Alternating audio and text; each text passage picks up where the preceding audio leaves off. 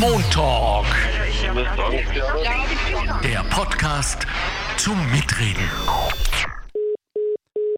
Herzlich willkommen zum zweiten Montalk des Jahres. Und er ist ein gar wichtiger, weil unser Thema heute heißt Abnehmen, wie man wirklich Gewicht verliert. 18 Prozent der Männer und 15 Prozent der Frauen in Österreich gelten als stark übergewichtig. Das sind 660.000 Männer und 580.000 Frauen. Mit steigendem Alter nimmt auch das Übergewicht zu. In der Altersklasse 60 bis 74 Jahre ist jeder bzw. jede vierte von Fettleibigkeit betroffen. Sechs von zehn Frauen essen jeden Tag Obst und Gemüse, bei den Männern etwas weniger. Knapp die Hälfte der Befragten gibt an, sich laut WHO-Empfehlung ausreichend zu bewegen, also zumindest zweieinhalb Stunden pro Woche. Am sportlich aktivsten sind junge Männer zwischen 18 und 29 Jahren. Fast die Hälfte der Befragten fühlt sich mit der eigenen Figur wohl. Ein Drittel der Menschen ist mit dem Körpergewicht unzufrieden. Gut zwei Drittel der Österreicherinnen und Österreicher würden gerne abnehmen, im Schnitt 10 Kilo. 89 Prozent halten Sport, 86 Prozent die Umstellung der Ernährung für die beste Strategie. 37 Prozent setzen auf Diäten und Fasten. Der größte Nachteil von Diäten ist für zwei Drittel der Befragten der gefürchtete Jojo-Effekt.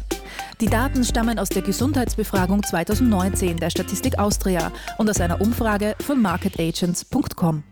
Und unser Gast könnte kein besserer, kein freundlicherer und vor allem kein kompetenterer sein, denn es ist der Ernährungswissenschaftler Uwe Knob. Sein aktuelles Buch, es ist, glaube ich, bin mir nicht sicher, das achte oder das neunte, das wird er uns gleich bestätigen, heißt erfolgreich abnehmen und schlank bleiben. Und genau da liegt ja wahrscheinlich der Hund begraben und da spreche ich aus düsterer eigener Erfahrung. Hallo, Herr Knob. Hallo, grüße Herr Göbel, schönen guten Tag. Das, wie, das wievielte ist es denn? Oh, da haben Sie mich auf dem falschen Fuß erwischt. Ach, oh ich weiß es gar nicht. Ich war achte oder neunte, aber in die, in die Richtung geht's. Zweistellig bin ich ja nicht. Also das ist ja Ihr Thema, ne? Ja, Ernährungswissenschaft im generellen Sinne. Also alle mhm. anderen Bücher haben im Fokus vorher eher das Thema gehabt, ähm, was kann die Ernährungswissenschaft liefern in puncto gesunde Ernährung, gesunde Lebensmittel, nämlich kurz gesagt relativ wenig bis gar nichts. Ja. Und ich habe mich dann für das letzte Buch dazu entschieden zu sagen, okay, ich greife jetzt mal ein Thema auf, wovon ich eigentlich ein Gegner bin, nämlich Diäten. Deshalb ist es auch kein Diätbuch, sondern ein Buch zum nachhaltigen Abnehmen, yep. weil eben in der Bevölkerung immer wieder ein hohes Bedürfnis nach Wissen steht, nach Möglichkeiten. Wie kann ich denn jetzt wirklich nachhaltig abnehmen? Und vor allen Dingen, wie halte ich mein reduziertes Wunschgewicht? Genau. Also das Thema schlank bleiben. Und da habe ich gesagt, okay, da muss ich auch mal evidenzbasiert mit Klartext, objektiv, wissenschaftsfokussiert eine Hilfestellung geben. Und deshalb ist das neue Buch ganz fokussiert auf das Thema, wie nehme ich ab und vor allen Dingen, wie bleibe ich dann noch schlank. Montalk, der Podcast der Arbeiterkammer Niederösterreich. Einfach mehr Wissen zu Themen, die das Land bewegen. Immer am Puls der Zeit und mit exklusiven Studiogästen. Meinung haben und darüber reden. Alle zwei Wochen neu und jederzeit abrufbar. Finanziert aus den Mitteln des Zukunftsprogramms der Arbeiterkammern. Was mich so fasziniert hat, ist, dass es ja ein wirklicher Helper ist. Das heißt, es ist nicht nur einfach eine, ein Wissenstransfer, von äh, Ihnen zu uns, sondern Sie geben uns ja kleine Aufgaben auf zwischendurch. Wir haben Fragenkataloge zu beantworten. Sie geben wirklich wahrhaftig Ratschläge, wie ich das eigentlich nur so aus Unibüchern oder so kenne und diese Self-Help-Geschichten, um uns auch bei der Stange zu halten, nicht? Weil dieses Umkippen, dieses Aufhören scheint ja äh, eigentlich das Thema zu sein, oder? Ja, das haben Sie ganz gut äh, zusammengefasst, worum es geht, nämlich die Hilfe zur Selbsthilfe, nachdem ja. man alle Informationen zur Verfügung hat, die man braucht, um die Entscheidung zu treffen, will ich den Weg der Gewichtsreduktion gehen, ja oder nein? Und da gehört eben eine ehrliche Selbstreflexion dazu und da gehört dazu, sich selbst zu erkennen, seinen Mindset, wie man neudeutsch sagt, also mhm. die persönliche Einstellung zu kennen, zu wissen, was will ich, was kann ich und was kann ich auch tatsächlich umsetzen. Und dazu kann es nur einen geben, der das machen kann und das ist man selbst. Das heißt, diese ganz einfache Lösung, in acht Wochen, schwupp, bist du ein bisschen dünner, wenn du hier sieben, acht, neun Rezepte von mir nachkochst, ja. äh, das ist einfach nicht nachhaltig, sondern nur ein Weg, der für die gangbar ist, die wirklich nicht selbst viel tun möchten, aber gerade bei der Lebensaufgabe Gewichtsreduktion, wenn man äh, das Wunschgewicht nachhaltig behalten will, ist man gefragt, noch einiges zu tun. Ich liefere sozusagen den Werkzeugkasten, wie so schön sagt, die Toolbox. Ja. Aber das Machen selbst, das ist natürlich immer in Händen derjenigen, die abnehmen möchten. Und dazu muss man sich vorher selbst viele Fragen stellen, um sich selbst zu erkennen. Da haben Sie völlig recht. Und dementsprechend ist es ein Buch, was genau in diese Richtung geht, den Menschen etwas an die Hand zu geben, was ihnen hilft, sich selbst zu erkennen und einen Weg zu beschreiten, wenn sie ihn gehen möchten. Ja. Warum tun wir uns so schwer? Warum brechen wir immer wieder ein? Was ist los mit uns? Wenn Sie das auf das Thema Gewichtsreduktion beziehen, das, das ist relativ einfach erklärt, weil Bislang ist es so, dass die meisten äh, Programme zur Gewichtsreduktion, also diese klassischen Diäten, die geben den Menschen irgendetwas Externes vor. Irgendeine externe Ernährungsweise, sei es jetzt Low Carb oder vegan oder Keto oder Clean Eating oder was auch immer. Hm. Und dann bekommt man das aufoktroyiert und es passt aber in der Regel gar nicht zur Persönlichkeit, zum individuellen Lebensstil, zum Stoffwechsel, zur Chronobiologie. Das heißt, man zieht es dann zwei, drei Monate durch oder auch mal ein halbes Jahr freut sich, dass man dann 15 oder 16 Kilo abgenommen hat freut sich aber gleichzeitig, dass man endlich wieder so essen kann, wie man es mag. Hm. Und dann nimmt man die Kilos ruckzuck wieder zu, weil dann kommt der Jojo-Effekt. Und das ist einfach der komplett falsche Weg. Deshalb sage ich mit dem etwas adaptierten Liedtitel von Frank Sinatra, I Diet My Way. Ja, es geht nur über den eigenen Weg, über den persönlich maßgeschneiderten Weg, der perfekt zu einem passt, der Genuss liefert und der dann gewisse physiologische Richtlinien beachtet, also Energiebilanz und so weiter kommen wir gleich noch zu, ja. aber man muss ihn für sich persönlich maßschneidern. Das heißt, auch da ist es nicht so, dass man irgendeine Spezialabnehmformel hat, die für alle gilt, sondern jeder muss seinen eigenen Weg finden. Und das ist das Problem, dass bislang eher auf externe, vorgefertigte Schablonen gesetzt wurden, die kurzfristig wirken, danach aber nicht, sondern das Gegenteil verursachen. Und von daher geht es nur über den eigenen Weg und der ist dann auch wirklich nachhaltig und der sollte auch nicht scheitern wie die zuvor. Aus Ihrem vorletzten Buch weiß ich ja, dass Sie so ein Hardcore-Fan sind des individuellen Essens wie es heißt. Heißt das jetzt auch, dass es ein nicht nur ein IE gibt, sondern auch ein ID, also individuelle Diät, wenn das überhaupt eine ist? Ja, man könnte es äh, bezeichnen als intuitives Abnehmen. Das okay. mit dem individuellen Essen ist, ähm, also Fachsprache ist ja nicht, aber intuitiv passt einfach Essen besser. Okay. Es ist individuell, aber es ist auch intuitiv. Das heißt, es kommt nicht aus ihrem Verstand, sondern aus ihren Emotionen heraus, aus der Rückkopplung der Gefühle, die sie aus ihrem Körper interpretieren. Das heißt, wann habe ich den echten, den körperlich-biologischen Hunger? Worauf habe ich Lust? Und vor allen Dingen, was vertrage ich wirklich gut und was bekommt mir überhaupt nicht? Nicht. Ähm, und die Frage, wann bin ich satt und so weiter. Und diese Punkte, die gehören ganz elementar auch in das Programm, was man sich selbst konstruiert, erstellt, kreiert, wenn man nachhaltig abnehmen will, weil es geht nur über diesen intuitiven Weg, damit man die Lebensmittel und die Mahlzeiten in seinem schon reduzierten Kalorienplan drin hat, die man auch wirklich gerne isst. Und deshalb habe ich auch geschrieben, diesen einen kleinen Satz, wer auf viel verzichtet, muss mehr genießen. Das ist insbesondere dann wichtig, wenn ich abnehme, weil dann darf ich ohnehin schon nicht mehr so viel essen, wie ich brauche, damit mein Körper an die Reserven muss. Und gerade in dieser Phase der reduzierten Kalorienaufnahme sollte man unbedingt nur die Sachen essen und trinken, die man wirklich gerne mag, im Rahmen der Energiebilanz, da kommen wir später noch zu, mhm. denke ich, ähm, die man mag. Von daher haben Sie völlig recht. Es ist eine Art, eine neue Art der personalisierten, der intuitiven Gewichtsreduktion. Mhm. Ja?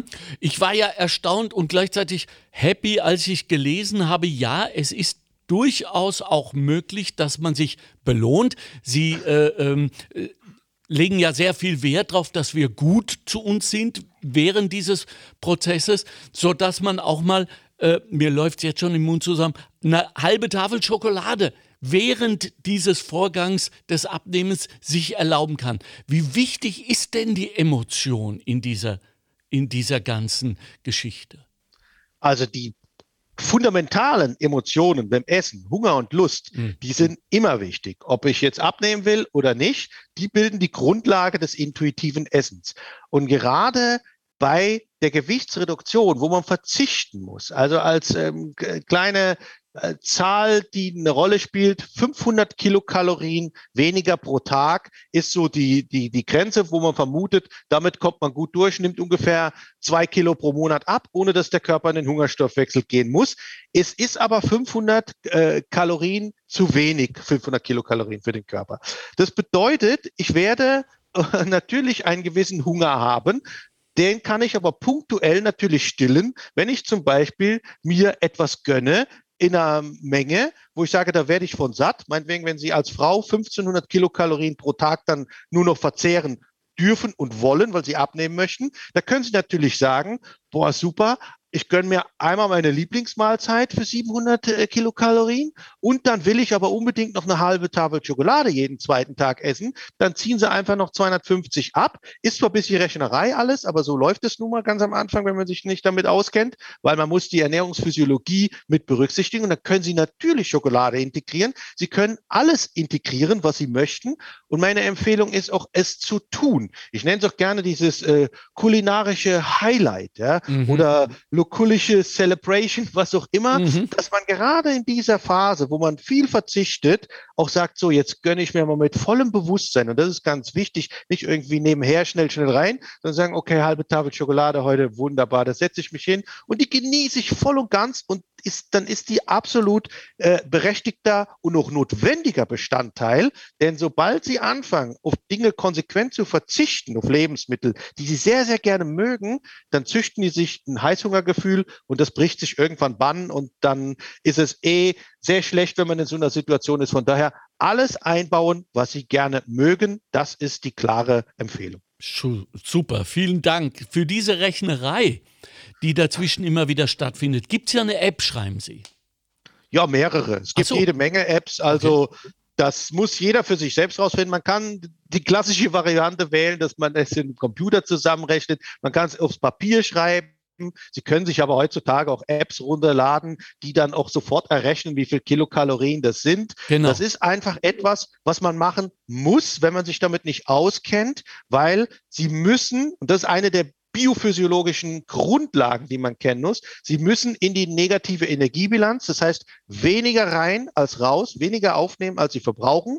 Und da kann man nur von Richtwerten ausgehen. Man muss probieren, ob das zu einem passt oder nicht. Ja. Richtwerte sind hier zweieinhalbtausend Kilokalorien für einen Durchschnittsmann. Also muss er auf 2000 gehen, wenn er abnehmen möchte. Bei der Frau gehen wir von 2000 auf 1500. Und da müssen Sie natürlich erstmal lernen, äh, was habe ich dann eigentlich alles bisher gegessen? Wie viel war das dann? Das heißt, bevor die ganze Geschichte losgeht und Sie sind mit Ihrem emotionalen ich-Analyseprogramm durch, dann müssen Sie mal idealerweise zwei, drei Wochen so ein Ernährungstagebuch führen, ja. wo Sie alles mal aufschreiben, bevor Sie anfangen. Und dann sehen Sie mal so ungefähr, oh, was habe ich denn alles gegessen und wie viel Kilokalorien waren das dann immer? Und dann kriegen Sie schon ein erstes Gefühl dafür und dann können Sie nachher in die Reduktionsphase gehen und sagen, okay, jetzt ah. weiß ich ah. ungefähr, was 1500 Kalorien sind und die rechne ich mir so zusammen, wie Sie es möchten. Und dabei spielt es keine Rolle, ob Sie drei Mahlzeiten, fünf oder auch nur eineinhalb und was das ist und vor allen Dingen auch wann. Das heißt, da ist völlige Flexibilität, weil das etwas sein muss, was absolut zu Ihnen passt, zu Ihrer Persönlichkeit, damit Sie es vor allen Dingen in dieser Phase der Gewichtsreduktion beibehalten, aber vor allen Dingen auch danach nicht wieder in irgendwelche alten Schemata verfallen, sondern dieses neue Essverhalten beibehalten im Rahmen einer gewissen Kalorien-Korridorfrequenz und dann sind Sie auf einem sehr, sehr guten Weg, wenn Sie das alles möchten und auch die Risiken kennen. Also wir kreieren eigentlich einen neuen Lebensstil. Kann man so sagen. Für viele ist es das. Denn sobald man anfängt, äh, so einen Plan in die Tat umzusetzen, dann ist es ja etwas sehr, sehr Gravierendes. Es ist ja, ja sozusagen, wie man auf Englisch so schön sagt, dieser Game Changer. Ja. Also man will ja sein Leben ändern. Ich will ja nicht nur ein bisschen Muffintop wegbekommen, ein bisschen Speck am Bauch oder sonst wo, sondern ich will ja mich selbst ändern, weil ich aus diesem Trott raus will. Ich will nicht mehr so aussehen. Ich will zehn Kilo abnehmen. Dazu muss man dann äh, mit Sicherheit auch ein bisschen mehr Bewegung in seinen Alltag reinbringen. Mich nervt das, dass ich so und so esse, dass ich vielleicht Emotional Eating aus Frust, Kummer, Langeweile drin habe. Man krempelt praktisch alles um, bricht alte Strukturen auf, weil man ein langfristiges Ziel hat, nämlich ich will ab jetzt vielleicht bis in St. Nimmerleinstag 10 bis 15 Kilo weniger wiegen. Mhm. Von daher ist es schon so ein Umkrempeln und ein, ja, so ein Relaunch des eigenen Egos kann man es sehen, wenn man wirklich alles in die Hand nimmt, was nötig ist. Und für viele ist es tatsächlich so eine gewisse Persönlichkeitsänderung. Ja, ja.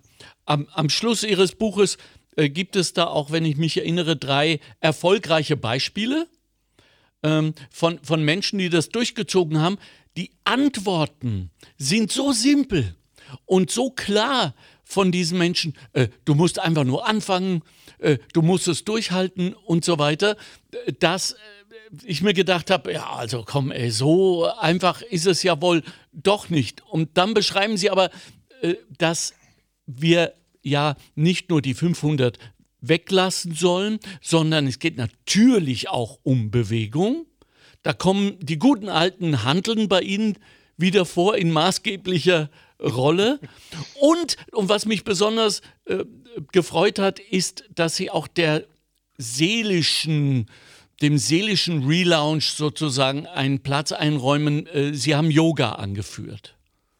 Genau. Das ist mit Sicherheit ein Bestandteil. Ich bin jetzt kein Yoga-Experte, sondern das ist einfach nur als Beispiel, dass eben nicht nur das Körperliche eine Rolle spielt, sondern auch und ganz wichtig das Emotionale. Ja. Also die Tatsache, dass man sich Entspannung gönnt, dass man sich Ruhephasen gönnt, dass man sich wieder resettet, was Körper-Geist-Gefühl anbetrifft, dass man auch reflektiert und dazu braucht man einfach Ruhephasen. Das kann Yoga sein oder diese progressive Muskelentspannung. Es kann auch einfach sein, sich hinzulegen und äh, in der Sauna alleine über die Welt nachzudenken, was auch immer. Schön. Deshalb ist es mit dem Yoga und den anderen Sachen nur ein Beispiel dafür, dass eben ähm, Mindfulness, also alles, was sich rund um die Emotionen, um seine Persönlichkeit drehen, das spielt natürlich eine große, große Rolle. Neben dem körperlichen, die Handeln haben Sie schon angesprochen, mhm. die Muskeln müssen stark sein und bleiben, damit der Grundumsatz hoch bleibt und sie nicht abgebaut werden. Und man muss natürlich auch mit seinem Geist immer wieder dabei sein. Das heißt auch seine Zwischenetappen immer wieder selbst reflektieren. Wo stehe ich dann jetzt? Bin ich zufrieden, was ich mit dem, was ich erreicht habe, oder brauche ich noch mehr Zeit? Zeit ist auch so ein Thema. Man soll sich alle Zeit der Welt nehmen, denn es ist eine Lebensaufgabe.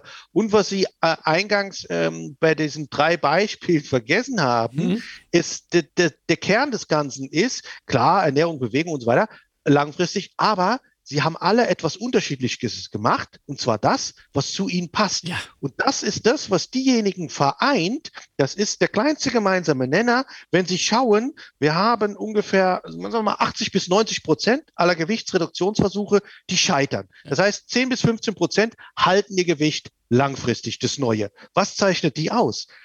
Dass sie ihren ganz eigenen Weg gewählt haben. Der eine hat mehr auf Ernährung gesetzt, der andere mehr auf Kalorienzellen, der andere mehr auf mehr Sport, der dritte auf beides und der vierte mehr noch auf diese Geschichte mit Yoga und Entspannungsübungen und an anderer mit einer Mischung von allem. Das heißt, das Individuelle Mischungsverhältnis von den Teilen, die persönlich am besten zu einem passen, das ist der Schlüssel des Ganzen. Und deshalb sollte man sich gerade bei der Vorbereitung, bevor man diesen Lebensschritt geht, wirklich gut mit sich selbst auseinanderzusetzen. Was will ich? Warum will ich das? Wer bin ich? Wie komme ich dahin, wo ich hin will? Welche Ziele habe ich? Und kann ich das überhaupt?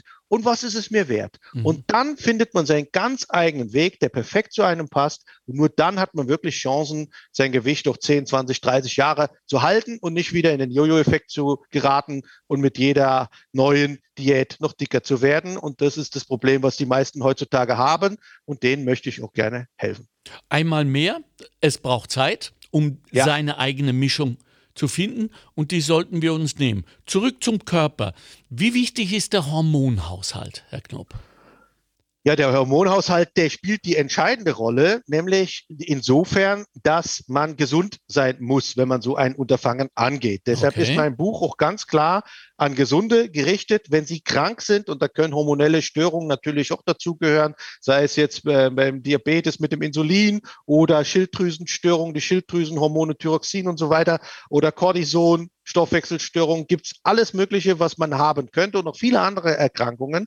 Von daher sollte man sicherstellen, dass man sowohl körperlich aber als auch psychisch gesund ist, bevor man so ein Unterfangen angeht. Denn wenn man Krankheiten hat, dann hindern die einen schon mal sehr stark in diesem Ziel, was man verfolgt. Und dementsprechend sollte das klar sein. Und die Hormone spielen natürlich insofern auch noch eine Rolle, dass sie bestimmen, welcher chronobiologischer Typ sind sie. Also sind sie eher Lerche oder Eule und wann haben Sie Hunger? Wie ist Ihr Stoffwechsel getaktet? Krelin ist so ein Hungerhormon zum Beispiel. Das heißt, bin ich eher jemand, der morgens gerne isst oder habe ich morgens gar keinen Hunger? Soll was, da braucht man keine Werte zu kennen von irgendwelchen Hormonen, sondern da ist es einfach wichtig, dass man sich selbst erkennt und akzeptiert, okay, auch wenn mir tausendmal erzählt wurde, ein Vollkornmüsli mit Obst ist ja morgens so gesund, hm. aber ich habe überhaupt keinen Hunger und mir schmeckt es eigentlich gar nicht, dann sollte man auch morgens nichts essen, weil eben der Körper, der Stoffwechsel, die Hormone,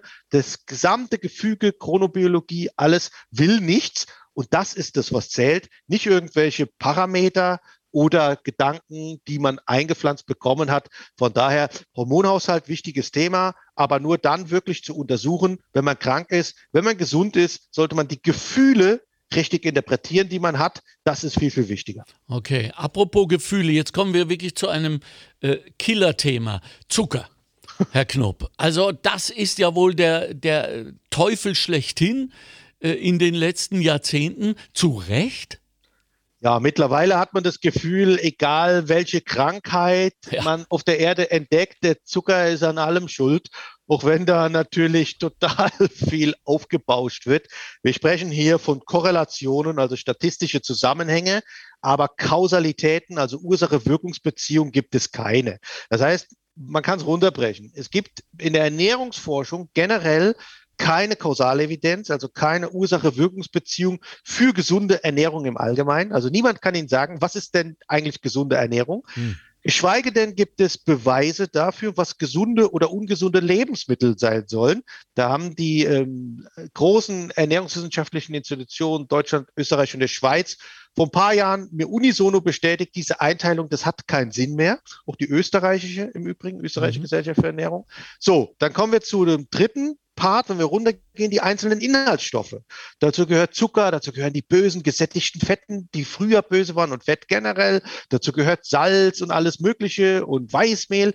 Und da muss ich ganz klar sagen, bezogen auf Zucker, aber auch bezogen auf alle anderen einzelnen Inhaltsstoffe, existiert kein Beleg, aber überhaupt nichts, dass einzelne Inhaltsstoffe krank, dick oder auch gesund oder schlank oder gar süchtig machen. Das ist Quatsch. Also die Angst vor Zucker ist völlig unberechtigt, wenn Sie essen ganz normal, wenn Sie Hunger haben, denn Sie müssen noch eins bedenken. Zucker pur zum Beispiel isst ja kein Mensch. Nee. Ja, aber in Schokolade ist Zucker drin, in vielen anderen Produkten ist Zucker drin. Wenn Sie Brot kauen, selbst Vollkornbrot, fangen die Amylasen, das sind Enzyme in ihrem Mund, schon an, die Kohlenhydrate in Zuckerbestandteile zu zerlegen. Mhm. Unser Gehirn braucht Glucose als einzigen Treibstoff und zwar richtig viel. Also der Zucker an sich ist weder gefährlich noch macht er krank, wenn man ihn in normalen Maßen isst. Aber das ist immer so ein Argument, was ist normal, was, wo, wo erhöht sich die Dosis? Das Pathologische weiß man alles nicht. Also kurzum, man braucht keine Angst vor Zucker zu haben. Und wenn Sie in Ihr Abnehmprogramm gerne Schokolade oder Süßigkeiten einbauen, dann machen Sie das im Rahmen der Kalorien, die Sie essen dürfen. Und genießen Sie sie vor allem mit allen Sinnen. Das ist viel, viel wichtiger. Aber die Angst und die Furcht vor irgendetwas, die muss raus, weil dafür gibt es keinen Beleg für gar kein Lebensmittel und gar keinen Inhaltsstoff von Lebensmitteln, die Sie in unseren Ländern, in den Schlaraffenländern Deutschland und Österreich kaufen können. Und das ist auch ein wichtiger Aspekt, den ich auch in diesem Buch vermittle, in einem extra Kapitel, weil er ist elementar, dass man keine Angst vor irgendwelchen Lebensmitteln haben muss, sei es das böse Weißbrot, sei es Süßigkeiten, Fastfood, was auch immer. Es gibt keinen Beleg dafür, dass diese Produkte krank oder dick oder sonst irgendwas machen. Sie machen genussvoll satt, wenn man sie wirklich genießen kann. Einmal mehr Balance, richtig? Richtig, genau. Mhm.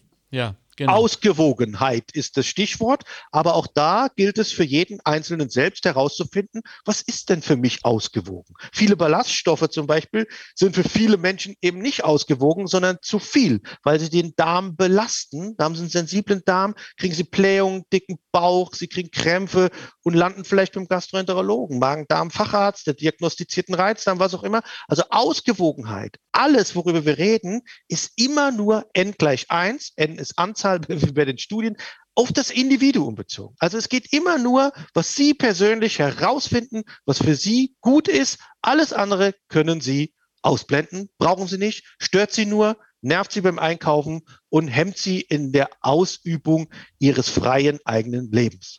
Und bei der Überprüfung, wenn ich sie richtig gelesen habe, haben wir mit einer gewissen Achtsamkeit einerseits voranzugehen und andererseits mit einem Respekt vor uns, das heißt, das auch richtig zu interpretieren und nicht uns selber sozusagen ein bisschen in den Sack lügen.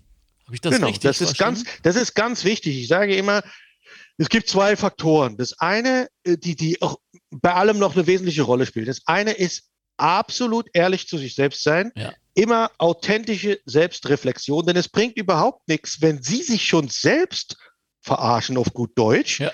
Weil wer soll Ihnen dann die Wahrheit über sich selbst sagen? Das heißt, bei allem, was Sie intern reflektieren oder auch warum Sie Dinge essen, ist es jetzt wirklich Kummer, Frust, Langeweile und wenn ja, welche Gründe stecken dahinter? Und bei allem anderen auch, warum esse ich abends eigentlich das nicht, was ich gerne will? Habe ich doch noch so im Kopf, oh ja, ich habe da gelesen, da muss ich dran glauben. Da muss man wirklich ehrlich zu sich selbst sein. Das ist das Aller, Allerwichtigste.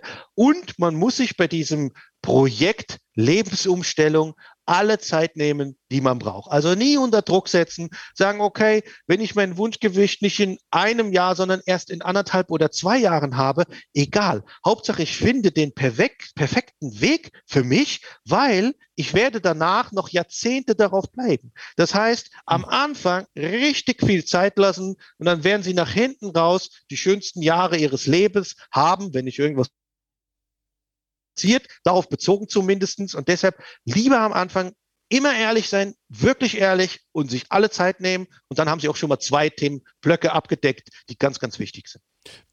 Wenn wir schon bei der Wahrheit sind, äh, ein paar Mythen, was heißt ein paar? Es gibt ja hunderte äh, in diesem Zusammenhang. Äh, Knäckebrot wirkt nur bei Vollmond etc. Also die Kälte wie haben wir uns das vorzustellen? Äh, es heißt ja, dass Kälte die Kilos quasi purzeln lässt. Ist das ein Mythos? Bitte. Nee, es ist, also ein Mythos ist es nicht, weil je länger sie im Kalten stehen, desto mehr zittern sie ja. und desto mehr Energie braucht die Körper, um sich warm zu halten. Aber es ist natürlich ein Mythos, wenn man jetzt liest, oh ja, stell dich in die Kälte und dann nimmst du ab. Diese Prozesse, die brauchen halt richtig lange. Und darauf basiert sowas. Man hat halt ich sage mal, physiologische Grundlagen, die gelten natürlich ganz klar, das kennt jeder. Wenn Ihnen kalt ist, fangen Sie an zu zittern. Was ist das? Nichts anderes, als dass die Muskeln ganz schnell kontrahieren. Mhm. Da verbrauchen die natürlich viel Energie, äh, weil sie Wärme produzieren müssen dadurch. Aber das ist ja kein Zustand, den man irgendwie am Tag zwei Stunden haben will. Sie können das natürlich reichen. Legen sich in eiskaltes Wasser, jeden Tag zwei Stunden und dann zittern sie mal ordentlich durch. Ob das Spaß macht, äh, wage ich zu bezweifeln. Vor allen Dingen wird es nicht nachhaltig sein, keine Frage. Und äh, der zweite Aspekt ist der, und darauf zielt es auch oft ab, dreht sich ums braune Fettgewebe. Wir haben zwei Arten von Fettgewebe. Das eine ist das weiße, das ist das Speicherfett. Das wollen die Leute, die abnehmen, tunlichst verschwinden sehen. Also die schönen Röllchen und so weiter, alles, was so weich schwabbelt.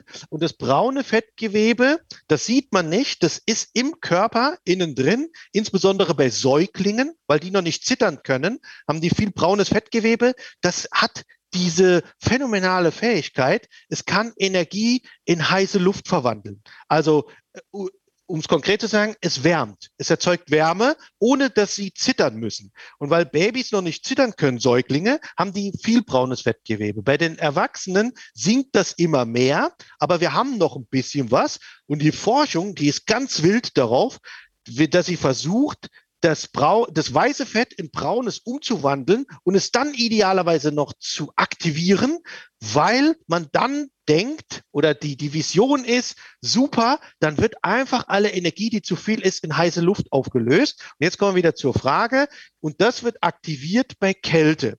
Das heißt, wenn Sie sich in eine Kältekammer stellen oder in Österreich auf einen Berg mit Schnee, Sie sind nackt und Sie haben viel braunes Fettgewebe, dann werden sie viel ihrer Energie in Wärme verbrennen. Aber da wir nur zu wenig davon haben, ist es für die praktische Relevanz völlig irrelevant. Von daher, es ist ein netter Ausflug in die Grundlagenforschung und die Story dahinter ist wunderbar. Hm. Äh, auch wenn man liest, kann man mit Chili aktivieren und so weiter, finde ich natürlich auch klasse als alter Chili. Ja. Ähm, aber das hat für die praktische Relevanz der Gewichtsreduktion überhaupt keinerlei Relevanz, um so zu sagen. Gut. Äh, und machen wir es jetzt in einem Strich durch, äh, die Mythen. Was ist jetzt mit dem Alkohol? Was sagt Uwe Knob zum Alkohol? In, individuell nehme ich an. genau. Also Alkohol klammer ich immer in dem Bereich gerne aus, nicht im privaten Bereich, aber in dem Bereich, wo es um die Wissenschaft und die Ernährung geht, weil Alkohol ist kein Nahrungsmittel. Alkohol ist eine psychotrope Substanz, die der Mensch trinkt in der Regel, weil er sich einen Effekt davon erwartet. Sie trinken keinen Rotwein oder ein Aperitif oder meinetwegen auch ein Bier, weil sie wirklich Durst haben, sondern primär ist der Alkohol der Trigger, weshalb sie diese Flüssigkeit zu sich nehmen, weil es eben einen psychotropen Effekt hat. Wer den gerne mag und damit gut klarkommt, ich will es ja nicht in irgendwelche äh, ähm, Suchthematiken abgleiten, das sind andere Leute, die sich damit beschäftigen. Grundsätzlich, wer damit gut klarkommt, kann ihn natürlich integrieren. Er muss aber die Kalorien berechnen, denn das wird gerne mal ausgeblendet, die sind sehr hoch. Also ein Gramm Alkohol hat fast so viel äh, Kalorien wie ein Gramm Fett. Das heißt, wenn Sie sagen, ich baue in meinen äh, Ernährungsumstellungsplan zur Gewichtsreduktion auch eine halbe Flasche Wein mit ein, dann müssen Sie da schon mal locker 200 bis 300 Kilokalorien für einberechnen. Ui. Und der Effekt ist noch der, dass sie vielleicht sogar noch hungrig werden. Also da muss man sich im Klaren drüber sein. Wenn man abnehmen will, ist das Thema Alkohol ein heißes Eisen, weil er eben viel Energie liefert in komprimierter Form und gleichzeitig noch Heißhunger erzeugen kann. Ich meine, jeder kennt das, wenn man nachts mal feiern war ja. und dann ist die Feierei vorbei, da ist dann oft der direkte Weg zum nächsten Dönerladen. Auch bei Vegetariern gibt es ein paar unter, interessante Untersuchungen. Also dessen sollte man sich bewusst sein, wenn man ihn mit einbaut. Ich habe da extra auch ein kleines Kapitel im Buch, so ein paar Zahlen noch vermittle, dass man genau weiß, wie man ihn mit einzuberechnen hat und welche ich sag mal, hungrigen Nebenwirkungen entstehen können. So, jetzt haben wir ja eine ganze Zeit lang sehr intensiv über die Nahrungszufuhr, also das, was wir unserem Körper antun, gesprochen, aber da gibt es ja auch die Kalorienabfuhr durch Bewegung. Und äh, das ist doch bitte um Gottes Willen nicht zu ignorieren. Wir haben vorher über die Handeln gesprochen und Sie sagen, es ist eigentlich scheißegal, was wir machen. Hauptsache, wir bewegen uns, richtig? Genau. Es ist so, beim Thema Gewichtsreduktion, da heißt die Devise, Ernährung ist die Pflicht und Sport ist die Kür. Ach, das heißt, Sie können sich gar nicht so viel bewegen als Otto Normalverbraucher. Wir reden jetzt nicht von Leistungssportlern oder Leute, die jeden Tag eine Stunde joggen gehen. Aber wenn Sie normalerweise so ein bisschen Leist Ach, Leistungssport, ein bisschen äh, Freizeitsport machen und so, dann reicht es in keiner Weise, um irgendwie abzunehmen. Das heißt, jeder, der abnehmen möchte, der muss sich darüber im Klaren sein, die Hauptstellschraube ist die Ernährung. Damit senke ich die Kalorienzahl. Wenn ich den Output erhöhen möchte, kann ich das natürlich tun. Aber eine Stunde Joggen verbraucht ungefähr so viel wie eine Tafel Schokolade. Das heißt, Sie wissen schon allein an diesem Beispiel, wie viel man laufen müsste, damit sich das auch wirklich richtig bemerkbar macht. Ja. Schwimmen können Sie auch, muss man halt ein bisschen mehr für tun, Schwimmbäder aufsuchen und so weiter. Oder Fahrradfahren und all die Sachen Sachen, aber wer macht denn das jeden Tag, außer man hat wirklich Lust zu? Er will, will das keinem abreden, kann machen, wie man will. Es ist ein sehr, sehr guter Beitrag. Je mehr Sport man macht, desto mehr Output hat man. Also das ist grundsätzlich ganz klar. Aber die Schraube ist es nicht, sondern beim Sport geht es darum, ich nenne es doch deshalb nicht Sport, sondern Bewegung, dass man sich idealerweise, damit das System einfach auch in, in Wallung bleibt, die Bewegungsform aussucht, die einem auch Spaß macht. Das ist genau wie beim Essen. Alles, was ich tue, weil ich denke, ich muss es und ich mache mit Pflicht und quäl mich irgendwo hin, Stichwort ähm, Sportstudio, Mitgliedschaften, die nicht genutzt werden, kennt man ja zu Genüge, dann bringt es alles nichts. Das heißt, Sie sollten irgendeine Art der Bewegung suchen, die Ihnen Spaß macht und die Sie gerne umsetzen. Es kann auch das Tanzen zu Hause sein. Genau. Kopfhörer an, coole Musik, rumspringen erzeugt auch sehr viel Output oder halt spazieren gehen. Und die kleinen Bewegungen im Alltag sind auch ganz wichtig. Treppen laufen, mal hier einen kleinen Weg in der Mittagspause, Powerwalk oder was auch immer. Also kleine Bewegungen in den Alltag integrieren. Das sind die Dinge, worauf es ankommt, aber nicht, ob ich joggen gehe, Fußball spiele, Tennis, irgendetwas wirklich so was ein Sport ist, sondern es muss Spaß machen. Das ist der Komplex. Um der andere Komplex, der wichtig ist, deshalb haben Sie ja eben auch schon angesprochen, das Thema Handeln, ja. das dient einfach dazu, dass ich das wirklich aktiv empfehle, sich ein paar Handeln zu kaufen, wenn man abnehmen möchte, weil die Muskulatur spielt insofern eine Doppelrolle. Zum einen ist es wichtig, dass sie nicht abgebaut wird, weil das will man ja nicht. Ja. Ich will ja Fett verlieren und nicht Muskelmasse, weil wie sehe ich sonst danach aus? Das andere ist, Muskeln erhöhen den Grundumsatz und sind praktisch dafür zuständig, wie viel Energie sie äh, beim Nichtstun verbrauchen. Und je mehr Muskeln sie haben, desto höher ist ihr Grundumsatz. Das bedeutet, man sollte, wenn man abnimmt, auf jeden Fall versuchen, seine Muskeln in Schwung zu halten mit ja. Krafttraining, dass sie nicht verloren gehen. Und idealerweise macht es so viel Spaß, dass man sogar mit dem Training noch während des Abnehmens ein wenig neue Muskelmasse aufbauen kann. Gerade bei den Leuten, die noch nie eine Handel in der Hand hatten, geht es relativ schnell. Und das ist das, was ich empfehle. Da braucht man kein Sportstudio, da braucht man keine Tasche packen, gar nichts. Die haben sie zu Hause und dann das immer machen, wann sie wollen. Es müssen auch nicht fünf Sätze, a 50 Wiederholungen sein, sondern so, wie es ihnen halt Spaß macht oder eine Handelbank oder wer es wirklich kraftvoll ist, der kann natürlich auch Liegestützen und Klimmzüge machen, aber da muss man schon ein bisschen Grundpower mitbringen. Sie schreiben da, wenn der, wenn der dicke Bauch nicht im Weg steht. Genau. Das kann ein Problem sein. Wenn man abnehmen will, wenn man einen dicken Bauch hat und dann Liegestütze, könnte ein bisschen physiologisch problematisch werden. Ja, ja. Äh, was mir gut gefallen hat, ist der Satz, wir reden ja von Abnehmen und nicht Abmuskeln, nicht? Genau, so äh, sieht's aus. Also bitte, wir sollten es alle wissen, aber einmal noch, Uwe Knopp, wie ist das? Äh, schweres Gewicht bei den Handeln, weniger Wiederholungen, äh, äh, im Gegensatz zu kleinerem Gewicht viele Wiederholungen. Was sind die Konsequenzen? Ja, das ist ein schönes Grundthema beim Kraftsport, was Sie ansprechen. Und zwar ist es so, je schwerer die Gewichte und je weniger Wiederholungen Sie schaffen, desto mehr wird das Muskelwachstum angeregt. Das heißt, ähm, wenn Sie das noch nie gemacht haben, kann es natürlich auch sein, dass sie schwerstens Muskelkater kriegen, wenn sie so einsteigen. Ja. Und das, das, Gegenteil davon ist äh, weniger Gewicht und viele Wiederholungen. Dann wird praktisch die Muskulatur trainiert, dass sie kraftvoll ist, dass sie stark ist, dass sie ausdefiniert ist. Also um es mal konkret zu machen, wenn Sie zum Beispiel Bank drücken und Sie haben ein Gewicht, das Sie ich sag mal, sieben bis zehnmal in die Höhe drücken können, mhm. dann sind Sie ganz klar im Bereich des Muskelaufbaus. Wenn Sie sich ein Gewicht nehmen, was Sie ungefähr 30 bis 50 Mal in die Höhe drücken, das mache ich zum Beispiel, mhm. weil ich nicht mehr breiter werden will, das reicht mir. Mhm. Also habe ich äh, die Gewichte so gelegt, dass ich 50 Wiederholungen mache. Und das mache ich jeden Tag mit den Armen, mit der Brust, äh, am ja, Rückentrainingsgerät, immer nur ein, zwei Sätze, ganz kurz, das sind fünf bis zehn Minuten. Nicht, weil ich abnehmen will, sondern weil mir das einfach Spaß macht. Mhm. Und das ist die Formel, hohes Gewicht, wenig Wiederholung, also unter zehn, Muskelaufbau und mehr Wiederholungen, kleineres Gewicht, also Wiederholungen ungefähr 20 bis 50, dann wird die Muskulatur gestärkt, gekräftigt und vor allen Dingen noch ausdefiniert, was man ja auch gerne möchte. Herr Knopf, wenn Sie das jeden Tag machen, wie wichtig ist denn das Rituelle? Wir wissen es ja von den Asiaten, dass die quasi ein durchritualisiertes Leben führen. Äh, es sollte ja so sein, dass wir quasi gar nicht mehr drüber nachdenken. Ne?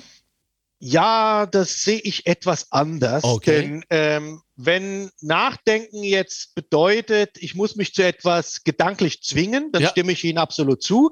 Wenn Nachdenken bedeutet, ich freue mich darüber, es gleich zu machen, mhm. dann ist es natürlich ein schönes Nachdenken und es muss auch da sein.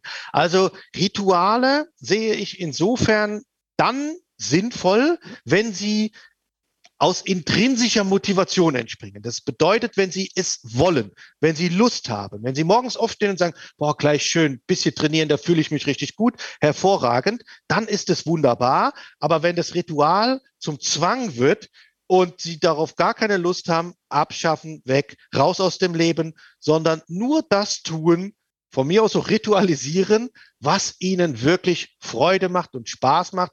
Und so langsam verlassen wir das Thema der Ernährung, des Essens, gehen so auf die Metaebene des gesamten Lebens, denn darüber reden wir gerade. Es geht bei allem, was Sie tun, darum, dass Sie einen Lebensstil finden, der Sie persönlich zufrieden macht, der Ihnen Spaß macht, wo sie sagen, das, was ich tue, das gefällt mir, das mache ich, weil ich das will und nicht, weil ich irgendwem äh, etwas beweisen muss oder was auch immer. Und ähm, das ist auch ein Prozess, der im Zuge dieser Umstellung hin zum neuen Gewicht bei diesem Lebensprojekt oft eine, eine große Rolle spielt. Dazu vielleicht gerade noch eine kleine Anekdote. Das hatten wir bei dem WDR Quarks Experiment intuitiv essen. Da hat auch eine der Teilnehmerinnen ihr Essverhalten umgestellt auf intuitives Essen. Und was sie nachher gesagt hat, sie hat dieses neue Denken der Freiheit, der Ich-Bezogenheit, was will ich denn, was ja heute oft verpönt ist, oh, ich, ich, ich, Ego, Ego, hat sie auf andere äh, Lebensbereiche übertragen. Ah. Ich reflektiere jetzt mal alles durch. Wo mache ich denn dauernd Sachen, die ich gar nicht will und was kann ich ändern? Das heißt, wenn Sie sich damit beschäftigen, mit dieser großen Frage, ähm, dann bekommen sie auf einmal so ein Kribbeln und so eine Gänsehaut, die ich auch jetzt gerade kriege, wenn ich darüber rede, weil man wirklich wieder sich dessen bewusst wird, warum bin ich denn eigentlich hier auf diesem Planeten? Ja. Nicht um irgendwelche Schemata, um irgendwelche Rituale abzufeuern und gar nicht mehr zu wissen, wie lebe ich eigentlich, sondern dass man bewusst lebt und genießt und das tut, was einem Spaß macht und dementsprechend, ob da Rituale oder irgendwas mit drin ist, ist völlig egal. Hauptsache, ich stehe jeden Morgen auf und freue mich über das, was ich im Privatleben, idealerweise auch im Berufsleben tue und gehe abends mit einem Lächeln ins Bett und sehe schon wieder den nächsten Tag. Und darum geht's, das Leben so zu gestalten, dass es mir die maximale Zufriedenheit, den maximalen Genuss, die maximale Lebensqualität liefert. Das bringt mich jetzt zu diesem Thema, was mich besonders tangiert, nämlich dem Gefühlstagebuch, das Sie uns anbieten in Ihrem Buch. Sagen Sie mal was darauf. Genau, das ist eben ein Thema, was ganz wichtig ist, dass man nicht nur Kalorien aufschreibt, wenn man jetzt in die Analyse geht vor der Gewichtsreduktion, damit ich weiß, wie viel Kalorien habe ich denn zu mir genommen, wo kann ich welche Kalorien reduzieren, sondern mindestens genauso wichtig ist die Emotion, dabei. Nämlich habe ich gegessen, weil ich echten Hunger hatte ja. und habe mich gefreut, habe dieses Stöhnen aus der Tiefe des Bauches gespürt, wo ich gemerkt habe, boah, mein Körper quittiert dieses Essen jetzt mit einem wunderschönen Wohlgefühl, weil er genau das kriegt, was er braucht. Oder war Hektik, ich habe gar nichts gemerkt, der Teller war leer, auf einmal äh, denke ich, wo ist mein Essen hin? Oder ich habe aus Kummer, aus Frust, aus was auch immer Langeweile gegessen. Das sind die Fragen, die man da klären muss ähm, oder aus Routine. Das beste Beispiel ist immer Frühstück, hatten wir ja schon, da, dass man sich da fragt, was habe ich denn da eigentlich für Emotionen, wenn ich morgens esse? Ist mhm. es schnell wegfuttern aus Routine, aus Gewohnheit oder freue ich mich drauf, weil ich wirklich Hunger habe und genieße das Ganze? Deshalb sind die Emotionen rund um das Essen bei den verschiedenen Momenten auch ganz wichtig, weil wenn Sie das das erste Mal durchreflektieren, mal für zwei, drei Wochen, dann werden Sie sehen, oh, hier habe ich äh, äh, gemeinsame Aspekte. Immer wenn ich so und so esse, dann fühle ich mich total gut, weil das eine klasse Sache war. Und bei den Aspekten, bei den Momenten immer negativ. Also ist schon mal klar, super, jetzt weiß ich es, jetzt habe ich es mal aktiv reflektiert. Im Nachhinein ist es immer klar, aber man muss es auch wirklich mal machen. Und dann können Sie hingehen und sagen, diese Momente, die will ich nicht mehr oder ich ändere sie, damit sie auch zu einem positiven Gefühl werden. Denn letzten Endes Zufriedenheit, Lebensqualität, Genuss sind positive Empfindungen, Gefühle, die der Körper dann herausspült aus seinem Hirn, wenn man die Sachen macht, die im Einklang mit Körper, Geist und Seele ablaufen und die praktisch dem Körper als ganzheitliches wirklich Spaß machen. Ja, das korreliert ja auch mit dieser Vorstellungskraft, über die Sie sprechen, dass die uns auch mobilisiert, beziehungsweise Kräfte in uns mobilisiert, dass wir uns tunlichst vorstellen wollen, wie wir leben wollen, wie wir aussehen wollen, was wir damit bezwecken, quasi das Idealbild. Ist das schon Quantentheorie? Na, so weit würde ich nicht gehen. Es ist Alltag. Ja. Es ist Alltag, der für viele, ich sag mal ein bisschen salopp, verschütt gegangen ist ja. im dem Routine-Spektrum, was man jeden Tag abarbeiten muss. Viele Leute machen ja im Prinzip Dinge, die sie halt tun müssen und da bleibt viel zu wenig Zeit für das, was man eigentlich will, was man wirklich tun will. Und darum geht's, das zu reflektieren. Und beim Thema Gewichtsreduktion ist es natürlich ganz wichtig, dass man sich vorstellt, Autosuggestion praktisch, Wer will ich denn sein? Wie will ich denn aussehen? Und warum will ich so aussehen? Was hat das denn für einen Effekt? Ja, man, es wird zwar ungern ausgesprochen, aber für viele wirklich schwer Übergewichtige ist das Thema Partnersuche auch ein Problem. Ja. Und die trauen sich einfach nicht, jemanden anzusprechen, weil denken, oh, ich bin zu fett, ich sehe nicht gut aus, alles spannend und so, dann lasse ich das lieber. Und wenn man sich jetzt vorstellt, wow, äh, ich habe einen Körper, wo ich mich wieder traue und ich sehe dann im nächsten Schritt, boah, und dann traue ich mich auch immer wieder mit, mit jemand zu daten, weil ich mich wirklich gut fühle. Das ist etwas, was innerlich motiviert. Das heißt, okay, das ist für mich ein Grund. Ja, ähm, wenn ich einen Partner zu Hause habe, ist es natürlich keiner. Vielleicht sind dann andere Gründe mhm. wichtig. Mhm. Aber natürlich ist dieser Punkt ganz, ganz elementar, dass ich genau weiß, was will ich mittel- bis langfristig und warum will ich das? Und wenn man das visualisieren kann und möchte, warum nicht? Ist ja überhaupt nichts dabei. Und Sie können sogar das Ganze dann in die reale Welt übertragen, indem Sie nämlich immer Fotos von sich selbst machen, ah. wirklich nackt vorm Spiegel, ungeschönt, und hängen die irgendwo hin. Vielleicht nicht, dass es jeder oder alle oder irgendjemand sehen kann, ja. sondern für sich selbst, um zu sehen, was habe ich mir denn vorgestellt? Wie will ich sein? Meinetwegen in, sagen wir mal, anderthalb bis zwei Jahren, wie will ich dann aussehen? Und dann gehen sie diesen Prozess und machen jeden Monat oder alle sechs Wochen ein Foto in der gleichen Position, zur gleichen Uhrzeit, nackt von sich selbst, aus unterschiedlichen Perspektiven, packen das in digitales oder in ein anderes Fotobuch und dann schauen Sie sich das an, wie Ihre Metamorphose vonstatten ging. Und auch das motiviert, wenn man es schafft, seine Ziele zu erreichen. Und wenn es mal nicht klappt, und das ist wieder auch ein ganz wichtiges Thema, nicht die Flinte ins Korn werfen, sondern sagen, okay, ich habe alle Zeit der Welt, dann dauert es halt drei Monate länger, weil ich jetzt mal eine Scheißphase hatte auf gut Deutsch und dann hänge ich die einfach hinten dran und mache jetzt mal drei Monate Pause und dann kommt das nächste Bild erst wieder in drei Monaten. So, das heißt, autosuggestiv arbeiten, aber auch reale optisch-visuelle Reflexion und Dokumentation kann für viele sehr, sehr hilfreich sein. Super. Zum Schluss möchte ich noch über ein Thema sprechen, Herr Knopp, das jetzt irgendwie der heiße Shit ist im Moment. Alle reden über Intervallfasten. Was ist denn das?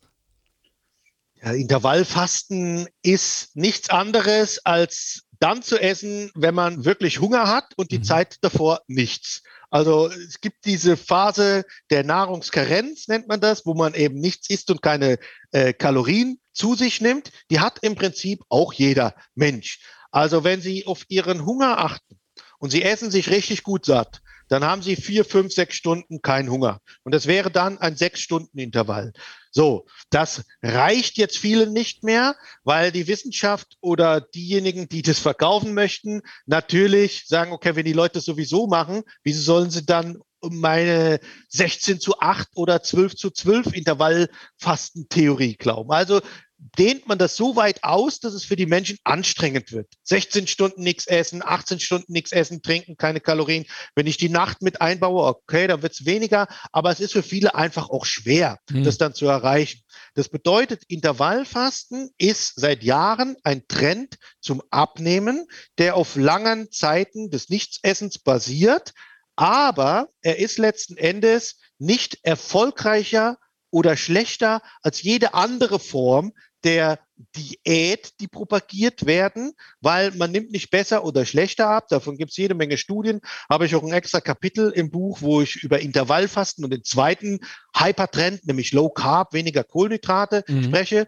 Also kurzum, beides ist nicht besser oder schlechter als alles andere. Das heißt, man muss nicht im Glauben einheimfallen, wenn ich jetzt das äh, Unterfangen Gewichtsreduktion angehe, dann muss ich unbedingt Intervallfasten oder ich muss unbedingt Low Carb machen. Das kann man machen. Also ich verurteile das in keiner Weise. Wem das gut tut, 16 zu 8 Low Carb Intervall fast, das ist ein perfekter Weg. Wunderbar. Man muss ihn für sich finden. Aber es ist nicht besser oder schlechter und es wirkt doch nicht besser. Es gibt keine Langzeitstudien, die zeigen, dass man dadurch gesünder ist oder Krankheiten verhindert oder gar länger lebt. All diese Daten gibt es nicht. Es ist medial extrem aufgebauscht, weil es auch einfach umzusetzen ist. Und das ist alles. Wem das Spaß macht, wunderbar. Wem nicht, der soll es lassen. Aber wichtig ist, und da sind wir beim intuitiven Intervall fast ein anderes Thema, ja. dass man für sich persönlich sein intuitives Intervall findet. Denn der kleinste gemeinsame Nenner zwischen intuitiv Essen und Intervallfasten ist der Hunger. Und die Empfehlung ist, immer nur dann zu essen, wenn man es in sein Leben integrieren kann, wenn man wirklich Hunger hat. Und um Hunger aufzubauen, brauchen Sie ein Intervall, wo Sie nichts essen. Und das liegt bei manchen bei zwölf Stunden, bei anderen bei zehn, bei anderen bei 14, bei anderen ist es noch kürzer. Das heißt, auch da gilt in der ersten Phase mit diesem Ernährungstagebuch, mit den Emotionen, auch die Zeiten, sich das genauer anzugucken, um das für sich zu wissen. Wenn Sie zum Beispiel nicht frühstücken und Sie essen um 8 Uhr die letzte Mahlzeit, dann stehen Sie morgens um 8 Uhr auf, dann haben Sie schon zwölf Stunden Intervall gefastet. Wenn Sie jetzt nichts essen und hängen noch vier Stunden bis 12 Uhr dran, dann haben sie schon 16 zu 8. Ja. Sehen Sie, so einfach ist es. Ja. Und deshalb, so sind wir auch damals drauf gekommen, mein ähm, Kollege und ich auf intuitiv Intervallfasten, äh, Andreo Ciro Chiappa, Leiter der Deutschen Fastenakademie. Das ist das vorletzte Buch, ne? Genau, ja, genau. Weil ich auch gemerkt habe, ich bin ja intuitiver Intervallfaster, weil ich frühstücke nämlich nie, esse dann abends das letzte Essen und dann um 13, 14 Uhr erst spät die nächste Mahlzeit, vorher nur schwarzen Kaffee. Also bin ich der volle Intervallfaster. Aber deshalb würde ich nicht sagen, Leute, macht Intervallfasten. Das ist eine von vielen Formen, die man umsetzen kann. Aber das ist das ja, was ich im Buch auch darstelle. Ihr müsst euch an nichts halten, denn nur euer Körper weiß, was für euch das Beste ist. Und wenn es Intervallfasten ist, in irgendeiner Art und Weise wunderbar. Wenn nicht, auch nicht schlimm.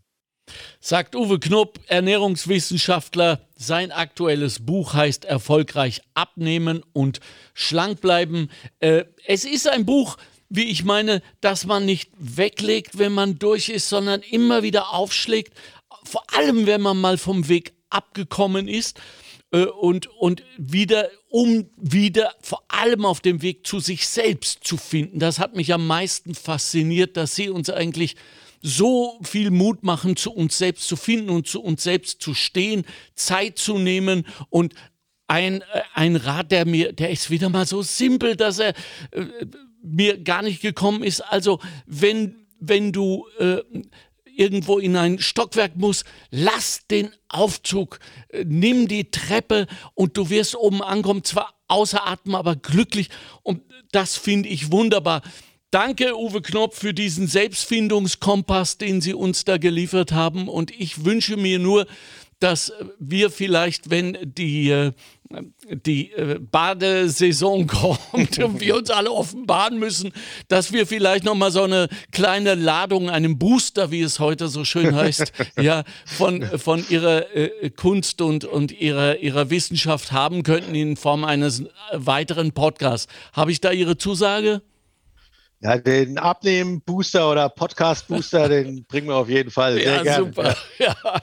Dankeschön, danke für Ihre Zeit, danke für Ihre Arbeit und äh, ja. viel Erfolg Ihnen und uns. Ja, das wünsche ich den Zuhörerinnen ebenfalls, ja. weil sie das Unterfangen abnehmen angehen. Viel Erfolg und immer mit vollem Vertrauen in sich selbst. Das ist das Allerwichtigste. Danke, Uwe Knopp. Tschüss. Jo, tschüss. Montalk, der Podcast der Arbeiterkammer Niederösterreich. Einfach mehr Wissen zu Themen, die das Land bewegen. Immer am Puls der Zeit und mit exklusiven Studiogästen. Meinung haben und darüber reden. Alle zwei Wochen neu und jederzeit abrufbar. Finanziert aus den Mitteln des Zukunftsprogramms der Arbeiterkammern.